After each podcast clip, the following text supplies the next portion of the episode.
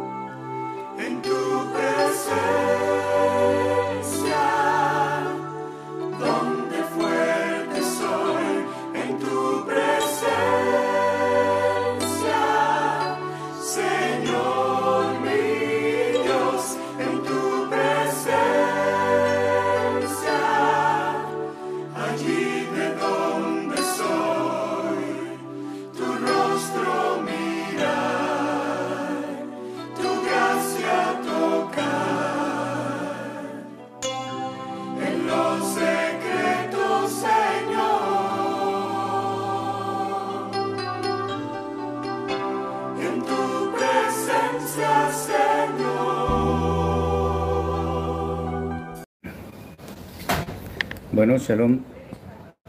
Eh, vamos a, a tratar de exponer otros temas. Esperemos que nos funcione bien la, la conexión. Y queremos que esto que vamos a, a comentar sea de mucho provecho para todas las personas. En principio puede parecer un poquito filosófico, pero ya veremos cuál es el provecho que le podemos sacar a todo esto. Yo he llamado este, esta charla Torah, Tradiciones e Interpretaciones.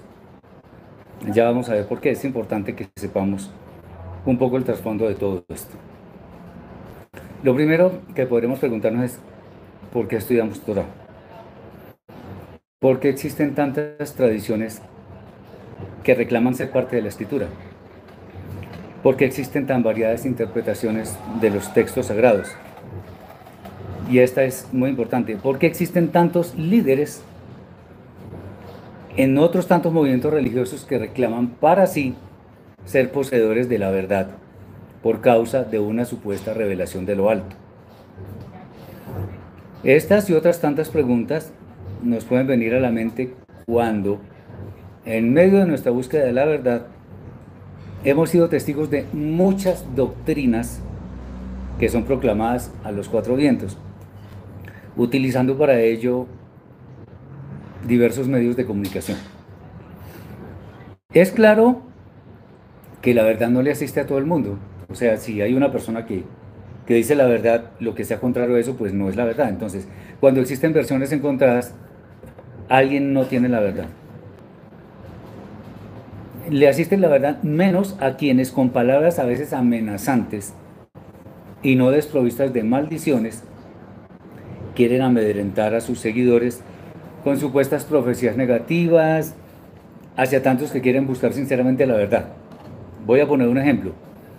En ciertas iglesias, cuando una persona, por, en razón a, sus, a su capacidad económica, no puede diezmar, entonces dicen, si ve, a usted le está yendo, si, si tiene una situación económica difícil, entonces el pastor mismo o los seguidores de allá le dicen, si ve, usted tiene problemas porque no está diezmando. ¿Dónde está la misericordia? La confusión reinante por causa de la proliferación de doctrinas debería ser más para nosotros un agente motivador, que nos lleven mucho más allá de lo que proclaman tantos y tantos líderes, ya que nuestra espiritualidad no depende de lo que digan un poco el tema de las iglesias y las interpretaciones de la escritura. ¿Qué pasa con las religiones? Este es, como un primer tema.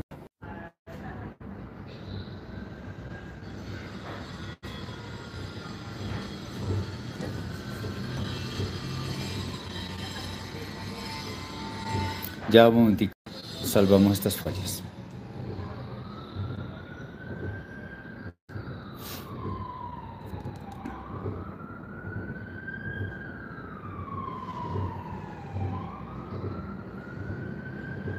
Un porfa.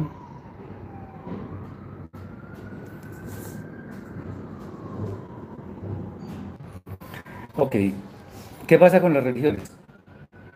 Si nosotros nos remontamos a tiempos muy remotos, en los que obviamente no existía la inmensa explosión demográfica que tenemos hoy en día, podemos afirmar que el número de movimientos religiosos no era tan prolífico como el que hay ahora. Eh, hoy existen muchos movimientos, muchos, muchas iglesias, congregaciones, qué sé yo. Pero si nosotros nos trasladáramos al comienzo, o por lo menos a miles de años atrás, nos podríamos dar cuenta que no había tanta no había tantos fanáticos de ciertos movimientos. Obviamente, seguro que había posiciones antagónicas entre algunas personas, pero digamos no habría tanta dificultad para contar lo que, lo que, lo que había antes. Con la multiplicación del, del ser humano en todas partes del mundo, porque obviamente eso es una realidad que no nos podemos sustraer es fácil suponer que vendrían asimismo nuevas y variadas versiones, eh, vertientes, perdón, de pensamiento, las cuales obviamente incluyen el tema religioso, el tema espiritual. Bueno, pero también podríamos preguntarnos entonces, ¿acaso no podrían preservarse los primeros movimientos con pensamiento definido hasta nuestros días? Vamos a ver.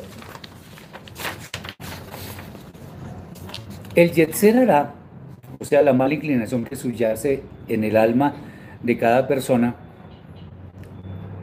ha sido un factor crítico que ha llevado a miles de personas con algún liderazgo a asumir el mando de cada grupo.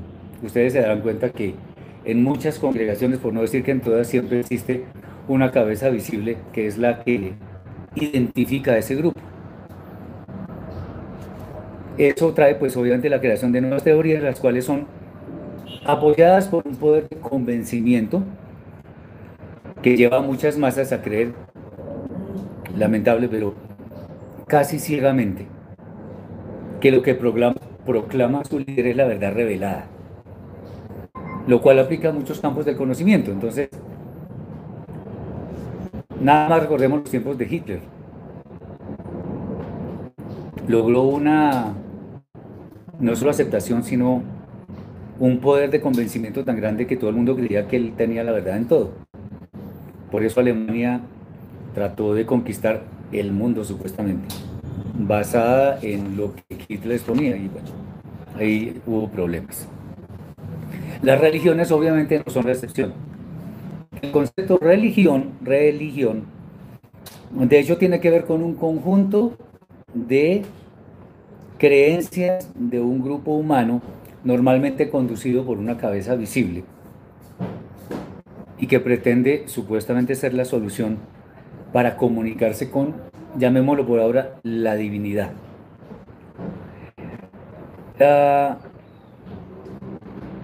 ahora, podemos decir de la divinidad independientemente del movimiento que puede ser uno o más dioses. Bien,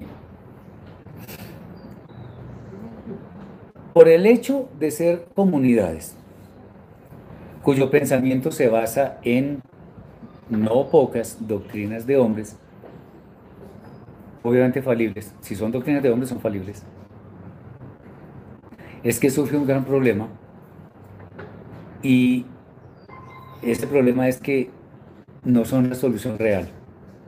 A la búsqueda sincera de muchas personas, búsqueda que cada día es mayor es más prolífica. Es bueno decir que si retrocedemos en el tiempo para buscar el origen de las religiones, nos encontramos, por ejemplo, con personajes tan disímiles como Nimrod, Lemech, en fin, otros, que alcanzaron algún liderazgo visible. De hecho, en la, en la Torah dice que Nimrod fue un cazador muy, muy, muy famoso, que tenía mucho poder, delante del Eterno. No que, que el Eterno estuviera con él, sino que ante el Eterno pues se veía que tenía mucho poder. A pesar de la, de la fortaleza, de la influencia que tuvieron estos personajes, el recuerdo de todas maneras no prevaleció. Eh, en este momento vale la pena resaltar que independientemente de lo que creen muchos, además en forma muy sincera, no por eso se va a decir que es correcto. O sea, como dice un dicho que yo vi en una película, no por mucho madrugar amanece más temprano. O, o el famoso, la mona aunque se vista de seda, mona se queda. De, si yo, yo puedo estar convencidísimo que en este momento está de noche, aquí por supuesto, y lo puedo afirmar y todo, pero, es que yo lo diga con tanta vehemencia no significa que es correcto. Bueno, eso es lo que sucede. Si hacemos de pronto el ejercicio de preguntarnos cuál es el objetivo de nuestra vida, por qué perseguimos el bienestar de nuestro cuerpo, de nuestra alma, de todos nuestros sentidos, por qué escogemos algún tipo de afición para relajarnos, por qué hacemos estudios en una institución académica, por qué practicamos un deporte, En últimas llegamos a una conclusión que es muy parecida para todos los seres humanos. Eh, independientemente de que creamos o no creamos en seres superiores o no, todos los seres humanos en, en últimas, lo voy a decir de una forma muy simplista, buscamos estar bien, sentirnos bien, lograr satisfacción Además de todo esto, la raíz de lo que estamos diciendo nos conduce inevitablemente a la existencia de una inteligencia superior, llamémosla por ahora así, que en buena parte de todos los movimientos existentes tiene un nombre que es Dios. Así lo llaman genéricamente. Si ese ejercicio se traslada al campo de las religiones, sin duda ocurrirá algo similar con una respuesta muy parecida. Bien, ¿qué, quiero decir con esto? A ver, por ejemplo, si yo le pregunto a alguien, ¿qué, qué persigue en la vida? No, pues yo quiero estudiar eh, ingeniería industrial. ¿Por qué quiere eh, estudiar ingeniería industrial? Bueno, porque eso me va a servir para eh, relacionarme en varias empresas, para ganar buen dinero, para sostener a mi familia y entonces vamos más hacia atrás. ¿Y por qué quiere ganar más dinero y sostener a su familia y todo eso? Bueno, pues porque eso me hace sentir bien, eso me hace sentir satisfacción personal, todo ese tipo de cosas. Y si vamos más hacia atrás, ¿y esa satisfacción personal para qué? Entonces, eso concuerda con el hecho de que por lo menos los escritos sagrados están diseñados de tal forma que a nosotros nos vaya bien.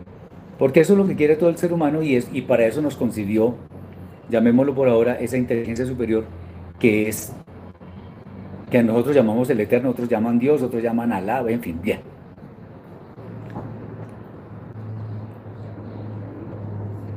Bueno, aquí hay una pregunta. Que cuando uno tiene mala inclinación o mal pensamiento es malo o es pecado, aunque no se concrete la acción. No, pues el, pensamiento pensar mal no afecta a alguien, pero puede convertirse en pecado. Ahora, hay algunos que creen que una, por ejemplo, una animadversión hacia otra persona se puede transformar en, en, eso que llaman, por ejemplo, en la costa, o los judíos también lo llaman mal de ojo. Cuando tenemos, pero eso ya no es solamente el pensamiento, sino una intención muy, muy clara. Pero el pensamiento en sí no es pecado porque no está violando la Torah. Acordémonos según 1 Yohanan capítulo 3 versículo 4 que pecado es violación de la Torah. Entonces, no se ha materializado la acción, entonces no podemos decir que es pecado. Eh, para quienes creemos que existe esa inteligencia superior, que dominamos con algún apelativo, en este caso el Eterno, el Altísimo, el Todopoderoso, en fin. es claro que hubo un origen, del cual se desprendieron todo tipo de creencias, todo tipo de teorías. Ahora, cabría preguntarnos, bueno, ¿por qué sucedió eso? El ser humano, en muchos casos, ha mostrado mucha necesidad de aceptación y reconocimiento. De hecho, hay muchas personas que tienen tan baja autoestima que necesitan que los demás les den buena, una aprobación. Eh, bueno, digamos que nosotros podemos pasar por ahí, qué bueno que le, que le digan que las cosas están bien, pero hay personas que viven exclusivamente pensando que si no está bien, entonces no sirven para nada o qué sé yo. Bien.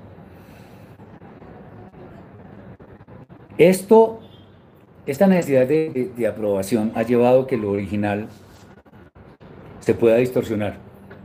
Y se genera así un cúmulo de creencias que son esparcidas por los famosos líderes, ya vamos a ver ejemplos más tarde, que finalmente convierten en religión con todo lo que implica. Entonces una religión es un conjunto de creencias que sigue determinado grupo de personas que normalmente tienen a la cabeza un líder o una cabeza, o es una cabeza visible,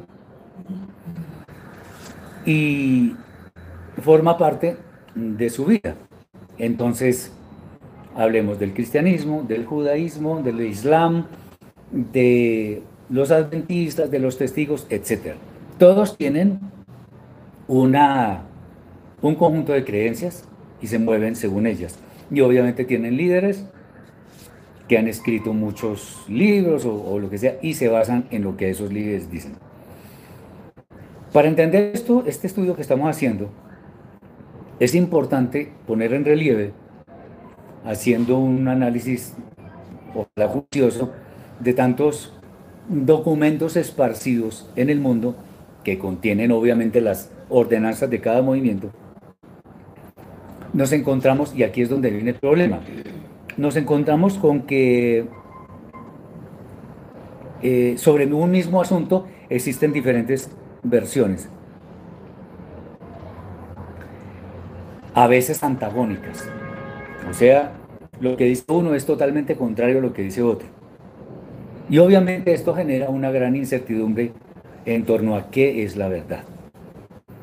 Entonces, ¿hasta qué dirección seguir? Uno preguntaría. Bueno, una respuesta muy sencilla es hacia lo que me dé seguridad. No necesariamente, pero digamos muchas personas dicen, no, pues esto está seguro, esto parece bien, eh, aquí se hacen tales cosas. Creo que por aquí es la cosa. Ah, ¿Qué es lo que me da seguridad entonces? Si, si, si realmente estoy yendo hacia, hacia, ese, hacia eso. Eh, al revisar tantos documentos que existen en, diferentes religiones, nos encontramos con uno muy específico que nos muestra que todo lo que promulga se cumple siempre. Lo ha demostrado en todas las épocas. Y es la escritura del Eterno. La escritura del Eterno. En especial la Torah, porque pues la Torah son los primeros cinco libros cuyo contenido, ustedes se darán cuenta, siempre busca el bienestar del ser humano. El Eterno no nos creó para que sufriéramos, no, para que estemos bien.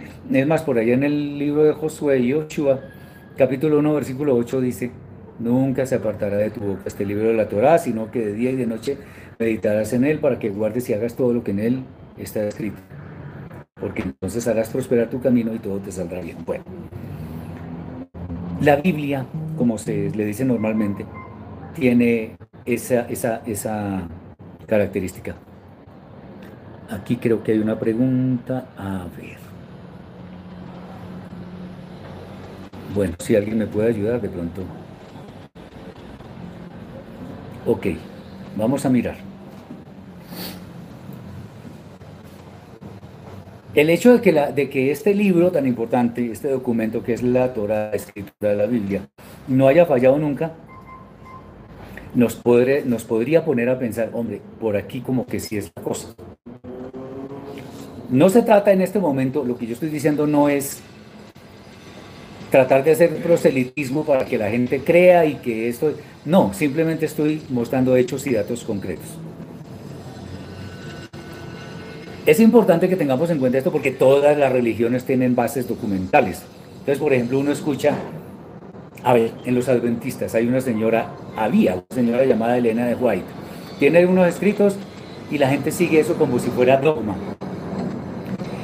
En los eh, testigos está el señor eh, Russell, Charles Russell, lo mismo.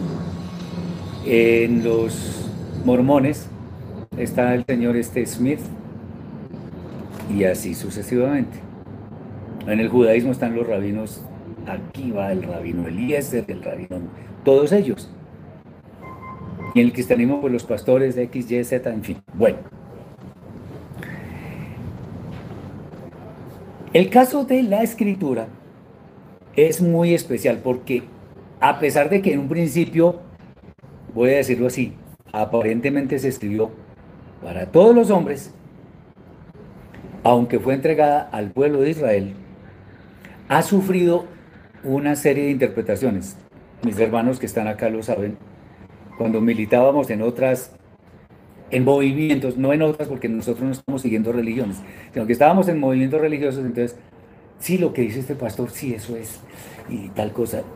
Y llegamos y nos pasamos a otro lado, uy, no, pero este dice otra cosa, entonces, ¿cómo es el, asunto? Ese, ese, ese conjunto de interpretaciones, y como lo decía desde un principio, antagónicas en muchos casos, estas, estas, estas interpretaciones, independientemente de todo, han llevado precisamente a la formación de las religiones. Y estas religiones tienen un esquema de doctrinas que son las que siguen todos sus adeptos. Bueno, entonces el cristianismo, el judaísmo, los adventistas, los testigos, los mormones, los islámicos y muchos otros tienen en común algo. Uno dice, pero ¿qué van a tener en común? Sí tienen en común. Y es que independientemente de los líderes que los han dirigido tienen una creencia muy marcada en un solo ser superior. Pues ahí hay que obviar eh, religiones como el budismo, los mahometanos, eh, no mahometanos, no, perdón, los, los hindúes, no, musulmanes creen en, en un solo, sino en, en, los movimientos sintoístas por allá del oriente, que creen en pluralidad de dioses y todo aquello. Las religiones que creen en un solo ser superior, de hecho, son las más antiguas. Qué curioso. Aunque también existe un sistema babilónico de los tiempos de Nimrod que también es antiguo, pero bueno, eso no es lo que queremos tratar ahora. Todas tienen unas bases espirituales parecidas. Pero también es cierto que existen grandes diferencias en la esencia de esa fe que, profesan. Y eso es a ese punto que queremos llegar. Solo por mencionar algunos ejemplos, podemos decir que existen algunas diferencias muy marcadas en unos temas que ya voy a, mencionar, pero que justamente identifican a quienes siguen una u otra religión. Ya vamos a ver para qué sirve todo esto que estamos hablando. Uno, un tema fundamental, la unicidad del Eterno. Mientras que el judaísmo y el movimiento islámico declaran que hay un solo ser que es el Todopoderoso. Por ejemplo, el cristianismo lo divide en tres entidades, dice que son tres, así como el famoso aceite, tres en uno. Y ni hablar de las religiones orientales, que dicen que hay muchos miles de dioses y no sé qué. Bueno, entonces ahí ya hay diferencias. Otra, otra gran diferencia es el, el liderazgo como fuente de aprendizaje. Por ejemplo, el cristianismo con sus, con sus pastores tiene una especial influencia sobre sus seguidores. Mientras que en el judaísmo, especialmente los rabinos, que son los líderes, aunque tienen muchos seguidores, reconocen que es el Eterno quien comanda todo y que es su palabra la que tiene autoridad de poder. Algunos pastores podrán saltar y decir, no, pero nosotros creemos que, Dios es, sí, pero ellos hacen su propia interpretación de la escritura, entonces ¿a quién le vamos a creer? El día de, cese de actividades o o lo que llaman muchos el día de reposo. En realidad no es de reposo, pero bueno. Unos movimientos declaran que es el día sábado, otros declaran que es el viernes y otros lo trasladan al domingo. Lo digo en esos términos para no decir quiénes son. Pero fíjense, sobre el día de y otros dicen además, otros, otros peor todavía, dicen, no, es que uno puede descansar cualquier día de la semana y está bien. Está bien según quién. Exactamente, según los hombres. Pero no, exacto. Muy bien. Otra, este sí es el que es peor. Las ordenanzas. Por ejemplo, por ejemplo, para unos, unos movimientos religiosos comer animales como el cerdo no es pecado, para otros sí. Eh, a ver si tenemos más. Igual creo que hasta ahora la ilustración nos dice a qué nos estamos refiriendo. Esto nos muestra a las claras que existen muchos motivos para dudar razonablemente sobre, sobre la veracidad que proclaman las religiones. Dadas las versiones muchas veces antagónicas de lo que pueden ser temas del común, la confusión obliga a pensar en una opción diferente. Esto nos conduce a analizar un poco el siguiente tema y que explica en gran manera la aparición de, de muchas, si no todas, las religiones que hoy conocemos hoy en día. Y ese tema se, se, relaciona con las interpretaciones de la escritura. Todavía no vamos a pasar allá. ¿Por qué estamos tratando este tema hoy? Día en el cual estamos comenzando nuestras transmisiones en vivo gracias al Eterno. Porque es bueno que tengamos una idea, pero no solo una idea por allá, una idea clara de por qué seguimos lo que seguimos, de por qué hablamos lo que hablamos y de por qué creemos en lo que creemos. Y pues, quiera el Eterno que mucha gente entienda el mensaje de manera que no se dejen engañar. Porque hay muchos líderes, y esto no, no me da ninguna vergüenza decirlo, líderes absolutamente inescrupulosos que trafican con la fe de sus seguidores. Eso, en nuestro caso, no, no es permisible. Bien, algo de historia respecto de esto. Con la primera venida de Yeshua, al que muchos llaman Jesús, al mundo, muchas personas se unieron a él en su fe, porque encontraron respuestas a todo lo que enseña la Torá. Yeshua solamente enseñaba Torah, él no se desviaba de, de, absolutamente nada. Él dijo que él no venía a estar su voluntad, sino la voluntad del que le envió. Entonces él solamente hablaba Torah. Su interpretación y su forma de trazar la Torah eran tan impecables, tan, tan... tenían una excelencia tal que quienes se le unían hacían una búsqueda sincera de la verdad y entendieron que el maestro, el maestro Yeshua, estaba en lo cierto cuando mostraba sus, credenciales ante todos. Entonces, por ejemplo, cuando le pregunta a sus talmidim, sus discípulos, ¿ustedes quién, quién, cree, quién creen que soy yo? Él no decía, no, yo soy tal cosa. No, ¿quién creen ustedes que soy yo?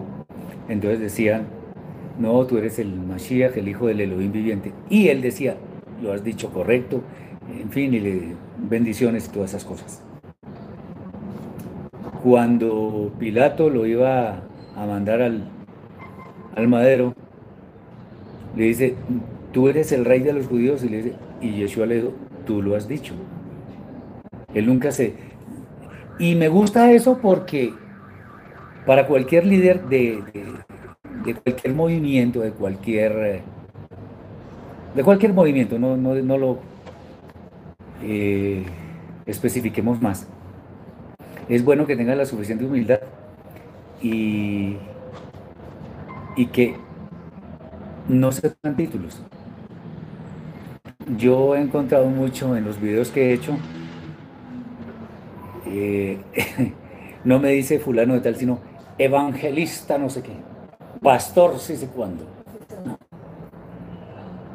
¿Y eso como para qué? ¿Eso de qué sirve? Hay otros que se hacen llamar doctores de la ley. Grave cosa. o reverendos, exactamente. Entonces, no, el, el tema no es, somos siervos todos del Altísimo y, y unos saben más que otros, bendito el Eterno. Qué bueno. Esto no es para, para, para, para mostrarle a todo el mundo. ¿No recuerdan ustedes cuando Yeshua decía que había algunos hipócritas que les gustaba tener los sit más largos, hacerse en la, en la primera fila y, mejor dicho, y orar muy duro? ¿Y eso como para qué? Para que la gente los, los vea. Y esa es la recompensa que van a tener porque arriba no van a tener nada. Pero bueno, sucedió que Atención, sucedió que, por ejemplo, en un caso tan, tan, tan conocido como el que voy a mencionar, que es el judaísmo, ese judaísmo giraba en torno a las interpretaciones de sus líderes que eran los reinos.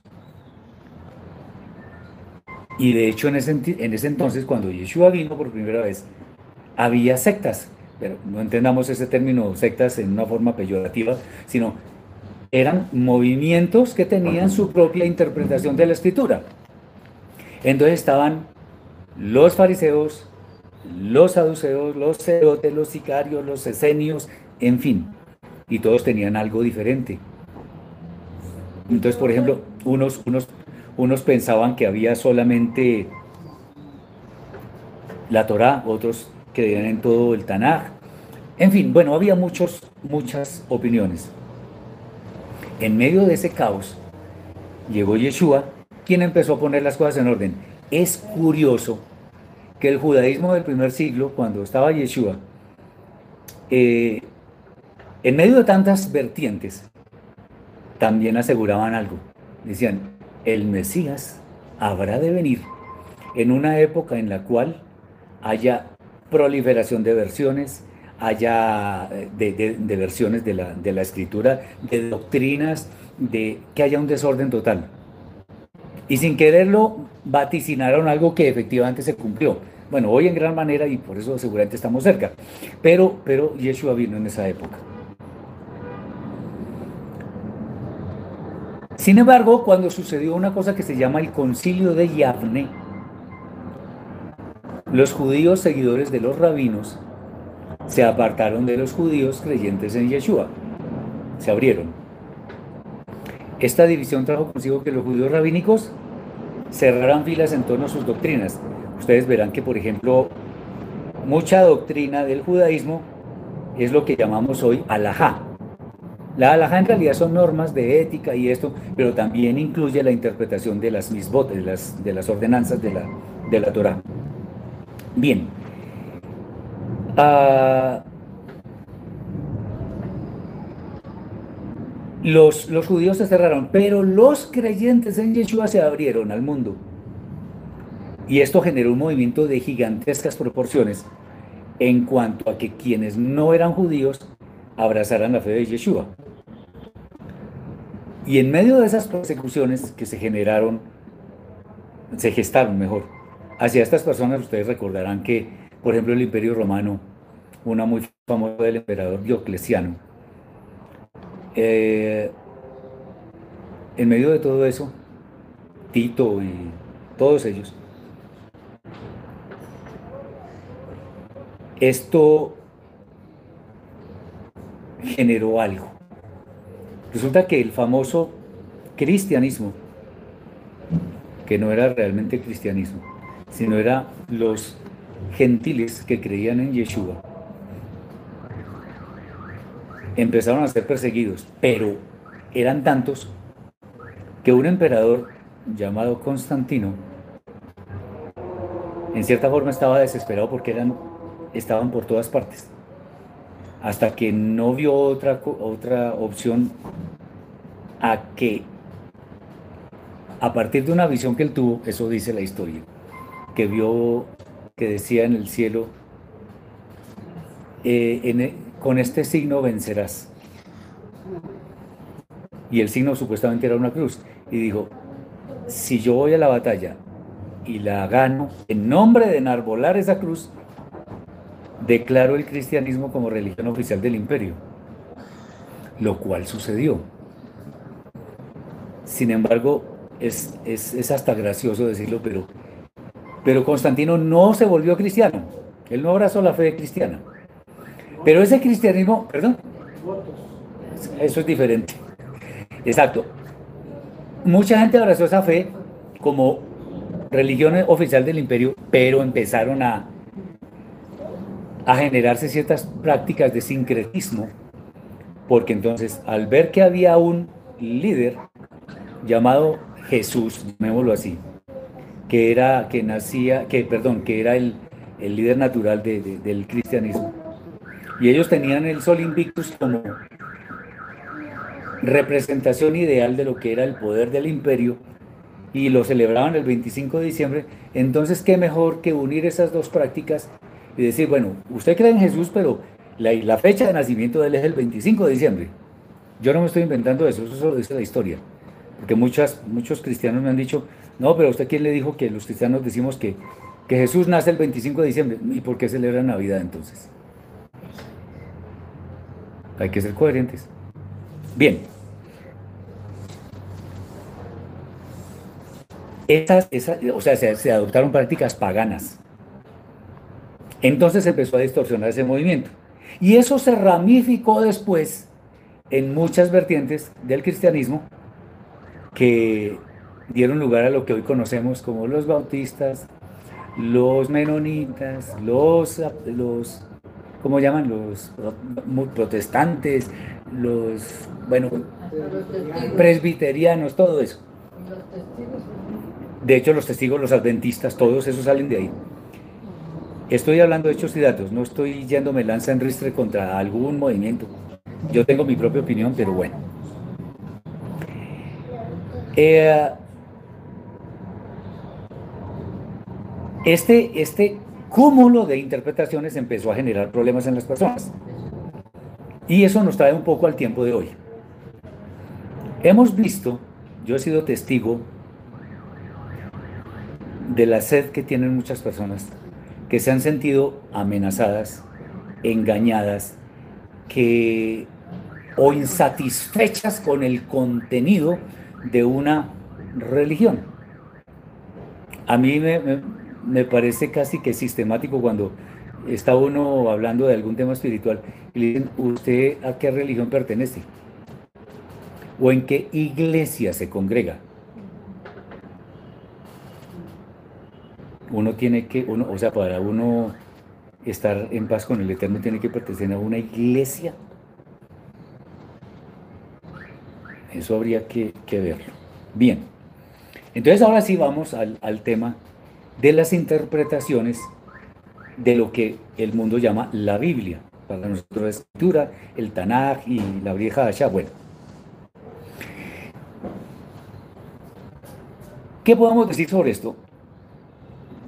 Teniendo en cuenta que la Biblia es el libro más conocido en este planeta, que todo su contenido se puede verificar. Es bueno decir en este momento que muchos descubrimientos, porque el hombre no inventa nada, el hombre descubre, pero no inventa. Muchos descubrimientos famosos han llegado a la conclusión de que la Biblia tiene razón. Ya veremos por qué, pero bueno. Pero es el contenido se puede verificar. Pero por sobre todas las cosas, todos los eventos que ha anunciado en los días de antaño se han cumplido. Rigurosamente, además. Es para millones de personas muy obvio que sea el documento al que se le debe dar mayor credibilidad. Obvio, hay ateos, agnósticos y no sé qué cosas, respetable y, y lo que ustedes quieran. Pero el tema es que la documentación que ellos tienen no se puede verificar lo que está en la, en la Biblia sí. Además hay un, hay un aspecto importante. Yo no sé si ustedes lo han pensado alguna vez, pero hay un hecho que es clave.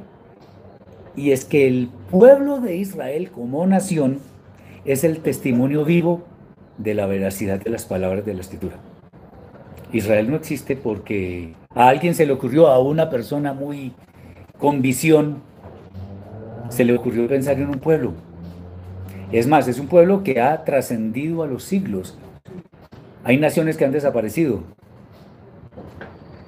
al idioma hebreo lo declararon lengua muerta y volvió a renacer. En cambio, por ejemplo, el latín ya es una lengua muerta.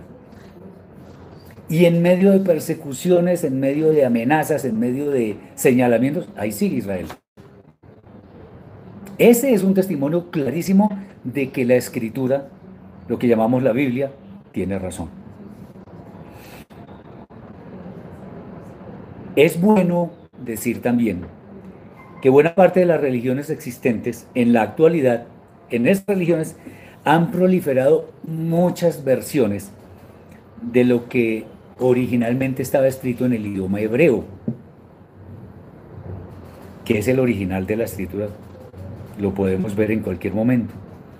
Muchas personas, y aquí es donde hay algo terrible, sin conocer la lengua hebrea, han hecho traducciones de los textos sagrados,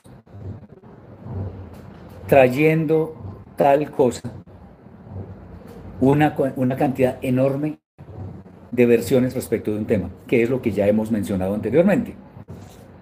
Lo peor de todo es que en forma muy inescrupulosa, muchos líderes, sin tener un adecuado conocimiento de los escritos originales, es más, sin saber hebreo, proclaman sus propias verdades.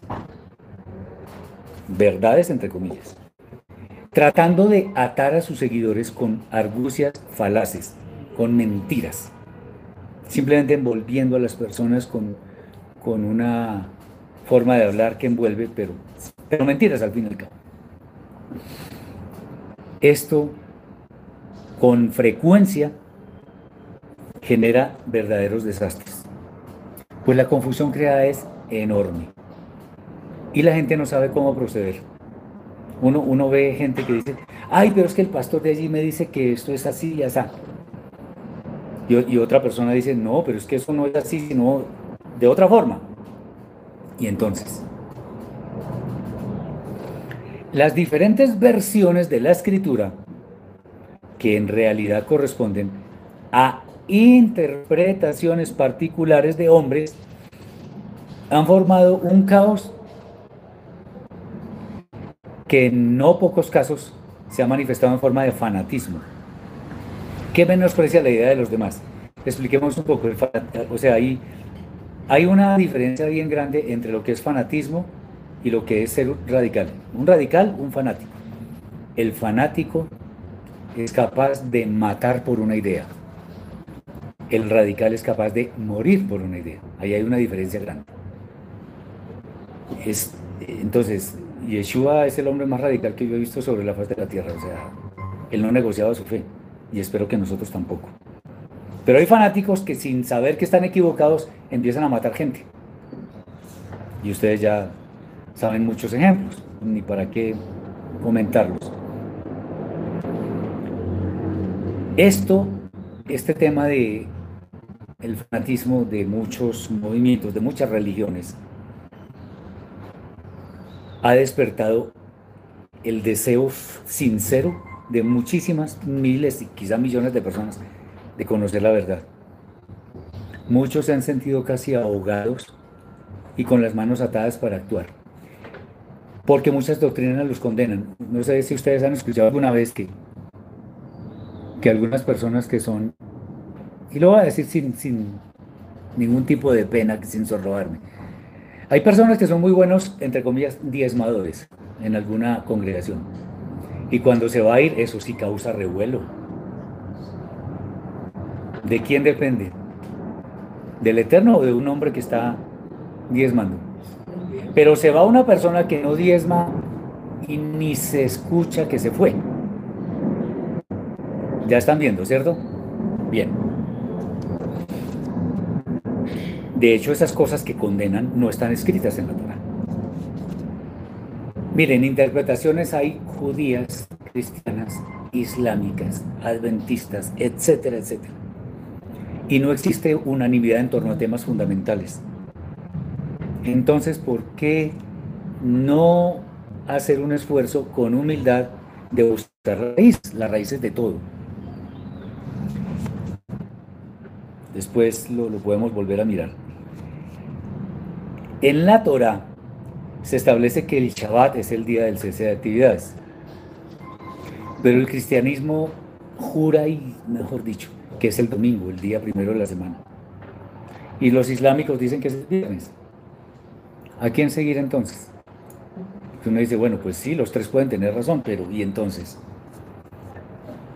De nuevo surge el hecho de que la Torah y los demás textos sagrados han demostrado permanentemente que lo que dicen siempre se cumple en forma rigurosa. Sin embargo, al no existir en todas las personas un conocimiento más o menos básico del idioma hebreo, muchas, muchas personas pierden como la esperanza de llegar a la verdad, que es en la escritura. Pero hay una buena noticia. La noticia es que es posible acceder al mensaje original del Eterno mediante el estudio de las raíces hebreas de la fe. ¿Por qué decimos raíces hebreas de la fe? Si alguien me puede mencionar un idioma más antiguo que el hebreo, le agradecería. Cuando el Eterno confundió las lenguas en, en Babel, ¿qué idioma se hablaba? ¿Con qué idioma fue creado el universo? Bueno, ahí yo creo que ya tenemos algo. Y para estudiar las raíces hebreas de la fe, no es necesario ligarse a alguna religión. Pues en este, en este tema hay libertad de las normas de hombres que son las que esclavizan. Y eso, eso facilita el aprendizaje de las escrituras. Entonces, según este panorama que hemos descrito, vale la pena buscar maestros en las raíces hebreas de la fe. De tal modo que no existan sesgos en torno a, al entendimiento de los mensajes originales de la escritura. Hoy en día, que aprovechando los adelantos de la tecnología, pues es más fácil acceder a la información. Hay cursos gratuitos, hay, hay documentos que enseñan por lo menos el hebreo básico, se puede aprovechar. El surgimiento de las religiones entonces, que vienen con sus propias interpretaciones, ha desvirtuado el camino de la fe verdadera. El Eterno en ninguna forma, en ninguna forma nos ordenó ir en pos de religiones. Por el contrario, la escritura nos anima a hacer muchas cosas, pero con el objetivo de lograr un mejor nivel espiritual, lo que se traduce en alcanzar una eternidad llena de gozo. Pero esto no implica estar afiliado a una religión, de ninguna manera. No es con rituales prolongados que logramos la atención del cielo. Yo puedo hacer yo me puedo aprender muchas oraciones larguísimas en rituales de iglesias cristianas, sinagogas, iglesias católicas. Me las puedo aprender de memoria. ¿Y de qué me sirve eso? Por ahí no es la cosa. Eh, tampoco es siguiendo normas rígidas. No se vista así, no haga esto, no mire para allá, póngase tal cosa, eh, no diga tal palabra. A ver, no, no, no y no. O sea, con esto, al, estar hablando de esto, no significa que estemos condenando o menospreciando movimientos que hacen eso. Lo que estamos diciendo es que eso no es correcto. Y no es correcto porque mirando la escritura, eso no es correcto. En otras palabras, todas esas cosas lo que hacen es quitarnos la libertad. Quitarnos la libertad. Entonces, más bien es con que con una intención adecuada con Cabana, con la motivación correcta, que se dirige a qué? A lograr una conexión con el Eterno. Es con una dosis de algo que le falta a muchos líderes, que se llama humildad, la cual es necesaria para entender que no lo sabemos todo, entendamos eso, no lo sabemos todo, y que todos los hombres, independientemente de lo encumbrados que estén, se pueden equivocar. Nosotros debemos sentirnos libres, sin las ataduras que nos impidan obedecer al Eterno. Recuerden que el Eterno liberó al pueblo de Israel de Egipto, y eso lo vimos hoy, porque Él quería que le sirvieran en el desierto. Y para, poder, para poderle servir al Eterno es necesario ser libre. Si nosotros somos libres, eh, somos cautivos de ciertas normas, no somos libres. Somos cautivos, entonces estamos obligados y condenados a obedecer cosas que no están escritas. Esto que estoy diciendo no significa que seamos libertinos, sino más bien que sepamos cuál es la manera o la mejor manera de someternos al santo. Y para esto, para que no sea solamente como teoría, vamos a hablar de algunos temas que son coyunturales en cuanto al tema del conocimiento de la verdad. Por ejemplo, el diezmo. El diezmo es un tema que muchas congregaciones, comunidades judías, cristianas, etcétera, esgrimen para para que las personas estén ahí. Eso especialmente ocurre en, las iglesias cristianas. Debemos entender el diezmo de acuerdo con lo que está escrito en la Torah. Es con los frutos de la tierra de Israel. Si una persona tenía problemas en llegar allá al templo, debía convertir esos diezmos en, en dinero, o sea que sí existía el dinero, comprar animales para comer, para matarlos y comer. Pero el diezmo nunca, nunca se dijo que era en dinero. Y hay mucho inescrupuloso que se está lucrando de un mandamiento que no es, primero no es para los gentiles y segundo, que no es en dinero. Y llenan sus arcas. Inclusive salen en internet eh, algunos videos en torno a los pastores más ricos del mundo y tienen unas fortunas estrambóticas. El diezmo tiene que, eh, tiene que darse en unas condiciones tiene que ser el, templo, tiene que haber sacerdocio levítico que administre el diezmo y es allá en Israel. Pregunta, ¿está el templo en pie? No está en pie. En consecuencia, tampoco hay sacerdocio levítico. Por lo tanto, ¿por qué voy a dar diezmo? Es más, ¿por qué alguien pide diezmo? ¿Vemos? Eso es algo que, que ha traído maldición sobre muchas personas. Suficiente ilustración por ahora. Otro tema, los pactos. Lo digo porque lo he visto. Y hay ciertos fulanos que, la pregunta es, ¿dónde existe la instrucción en la escritura de que uno debe, de que uno puede hacer pactos con el Eterno? ¿Dónde está eso? Uno no tiene ningún derecho de hacer un pacto con el Eterno. Es Él el que los hace con nosotros, no nosotros con Él. La razón es muy sencilla, porque Él sí cumple. Y la, una de las razones por las cuales se hace un pacto es porque solemnemente las dos partes se comprometen a cumplir el pacto. Entonces, a ver, ¿quién soy yo para hacer un pacto con el Eterno? Es el Eterno el que hace pactos. Muy bien. Eh, el concepto de sembrar a mí me molesta, o sea, esa es otra disculpita que existe por ahí, para que una persona haga una inversión en algo o alguien para que supuestamente esa siembra le permita cosechar después. ¿Cómo no? ¿Dónde está escrito eso? No, hermano, siembre aquí para que tal cosa. Lo que el hombre siembre, eso cosechará, pero no porque yo esté cosechando dinero en causas que no son. Más bien cuando uno siembra amor, cosecha amor. Cuando uno siembra bondad, eso es lo que cosecha. Cuando uno siembra misericordia, cosecha la misericordia del Eterno. Eso es muy diferente a estar manipulando a las personas con dinero. Otro tema que, que me molesta mucho como lo tratan es la famosa gracia. Que antes estábamos bajo la ley y ahora estamos bajo la gracia. ¿En serio? No, la gracia siempre ha existido, porque el Eterno no cambia. Él no cambia de parecer, entonces la gracia siempre ha existido. El nuevo pacto. ¿Qué, es el nuevo pacto? Bueno, mucha gente se enreda. Y resulta que el nuevo pacto de nuevo no tiene nada, es pacto renovado. Porque el pacto renovado lo que hace es confirmar lo que está en el mal llamado antiguo pacto, que no existe. Porque para el Eterno no existe nada que sea nuevo ni viejo, todo es presente. Este la divinidad del Mesías. Es increíble como han hablado de este tema de una forma equivocada.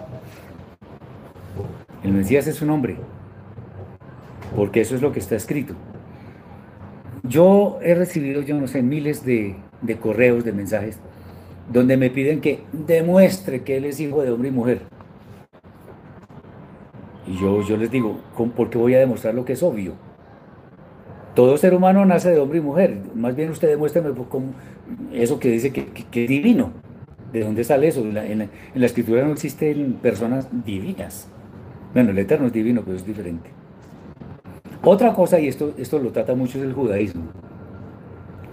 Es un tema que para mí es bastante molesto también. Los famosos méritos. Méritos.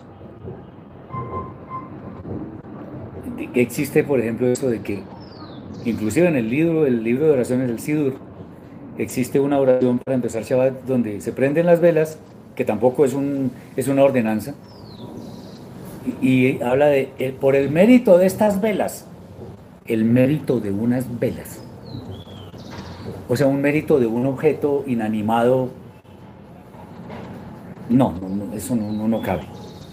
Nadie tiene méritos en este mundo salvo Yeshua nuestro Mesías. La comida. Este es un tema bastante polémico porque cuando alguien, por ejemplo, dice que no come cerdo por obediencia al Eterno, ah, no, pues eso es para los judíos. ¿En serio? Pues déjeme decirle que en el capítulo 66, versículos 17 del profeta Yeshayahu de Isaías, dice que los que comen cerdo serán talados y eso y está hablando para todo el mundo. Y entonces además el cerdo es nocivo. Entonces mucha gente dice ah pero el eterno lo creó entonces no se puede comer y, no sentís que es bueno en gran manera sí el cerdo es bueno en gran manera para conservar el conservar el equilibrio ecológico pero no para comer es bueno en gran manera o sea uno como como como ser humano uno, uno dice un cocodrilo para que es bueno si es asesino y no sé. Ah, bueno, pero en el agua eh, conservan ese equilibrio. O las serpientes. Los moscos, los zancudos, eso eh, son buenos en gran manera. A veces no entendemos. El Eterno sabe por qué. Y así sucesivamente. Hay otro tema, podemos hablar de muchos, pero bueno, voy a hablar de este y otro y ya. Otro tema es el de, seguramente ustedes han escuchado hablar de las transfusiones de sangre que en los testigos dicen que eso es prohibido. Es prohibido y hay personas que prefieren morirse antes de hacerse una transfusión. Resulta que en el libro de Levítico dice una cosa importantísima, es que la vida del hombre está en la sangre. Yeshua también dijo algo, y es que no hay mayor prueba de amor a que uno ponga su vida por los enemigos o por los amigos mejor. Entre comillas, haciendo una pequeña ley transitiva. Si la sangre es la vida y si una persona está muriendo, ¿por qué no hacerle transfusión? O, yo me estoy muriendo, el no lo permite, y alguien me quiere ayudar con su sangre, ¿por qué no la voy a aceptar? Si es un acto de amor, de misericordia. Pero no, legalismos que no tienen ningún sentido. Y otro tema que, que a mí me han preguntado muchísimas, muchísimas, y me lo siguen preguntando. Es el famoso tema del divorcio. O sea, podemos seguir mencionando muchos temas. El divorcio es, no es un mandamiento, es una posible salida que el Eterno, no yo, el Eterno, da para cuando existen las condiciones que se deben cumplir para que se pueda hacer divorcio. O sea, si, si el, el divorcio es una salida, pero no significa que sea obligatorio. Si hay una infidelidad de parte de uno de los cónyuges y hay perdón del cónyuge eh, afectado, pues el matrimonio puede volver a unir y ya, listo.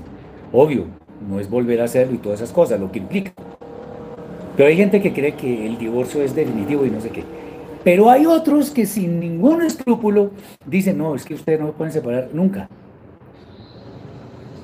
O que si usted se separó, usted cometió un error, usted tiene que volver y resulta que la persona se casa con otra persona. No, usted cometió un error, usted debe volver con el que se, de aquel del que se divorció.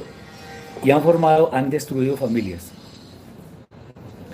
Podemos seguir mencionando muchos temas. ¿El asunto cuál es? Hay muchos, muchos o muchas vertientes que están torciendo la verdad del Eterno, escrita en su, en su Torah y los demás escritos sagrados. A cuento de que estamos haciendo interpretaciones particulares. De hecho, por allá dice Kefa, creo que es Pedro, que ninguna profecía es de la escritura de interpretación privada, que sino que los santos hombres hablaron siendo inspirados por la Ruja Kodesh. Entonces, y además, antes de que se me olvide, existe un, texto en la Torah que dice, en Devarim 12.32, en las Biblias cristianas en las Hebreas 13.1, dice, eh, que no se debe añadir ni quitar Cuida, cuida pues de hacer todo lo que te digo. No añadirás a ello ni de ello quitarás. Uno no puede añadirle a la escritura, ni quitarle. Lo que está escrito, escrito está. ¿Esto para qué? Para que entendamos que la voluntad del Eterno es soberana y que nosotros no tenemos ningún derecho de cuestionarla ni de transformarla. ¿Cuál es, cuál es el, el tema acá? de hablar de estas cosas. Que nosotros debemos ir hacia donde el Eterno nos guíe para aprender de Él, no de los hombres. De los hombres podemos tener experiencias muy buenas, podemos tener buenos ejemplos, pero finalmente el que no se equivoca es el Eterno. Entonces, por ahora creo que podemos dejar acá. Muchas gracias por la atención. Eh, utilizando este medio de transmisión fue perfecta, no hubo ninguna interrupción. Y bueno, espero que sigamos con este espíritu y, si el Eterno lo permite, nos veremos el próximo sábado en la, en la enseñanza de la parasha. Entonces, muchas gracias. Vamos a ver cómo se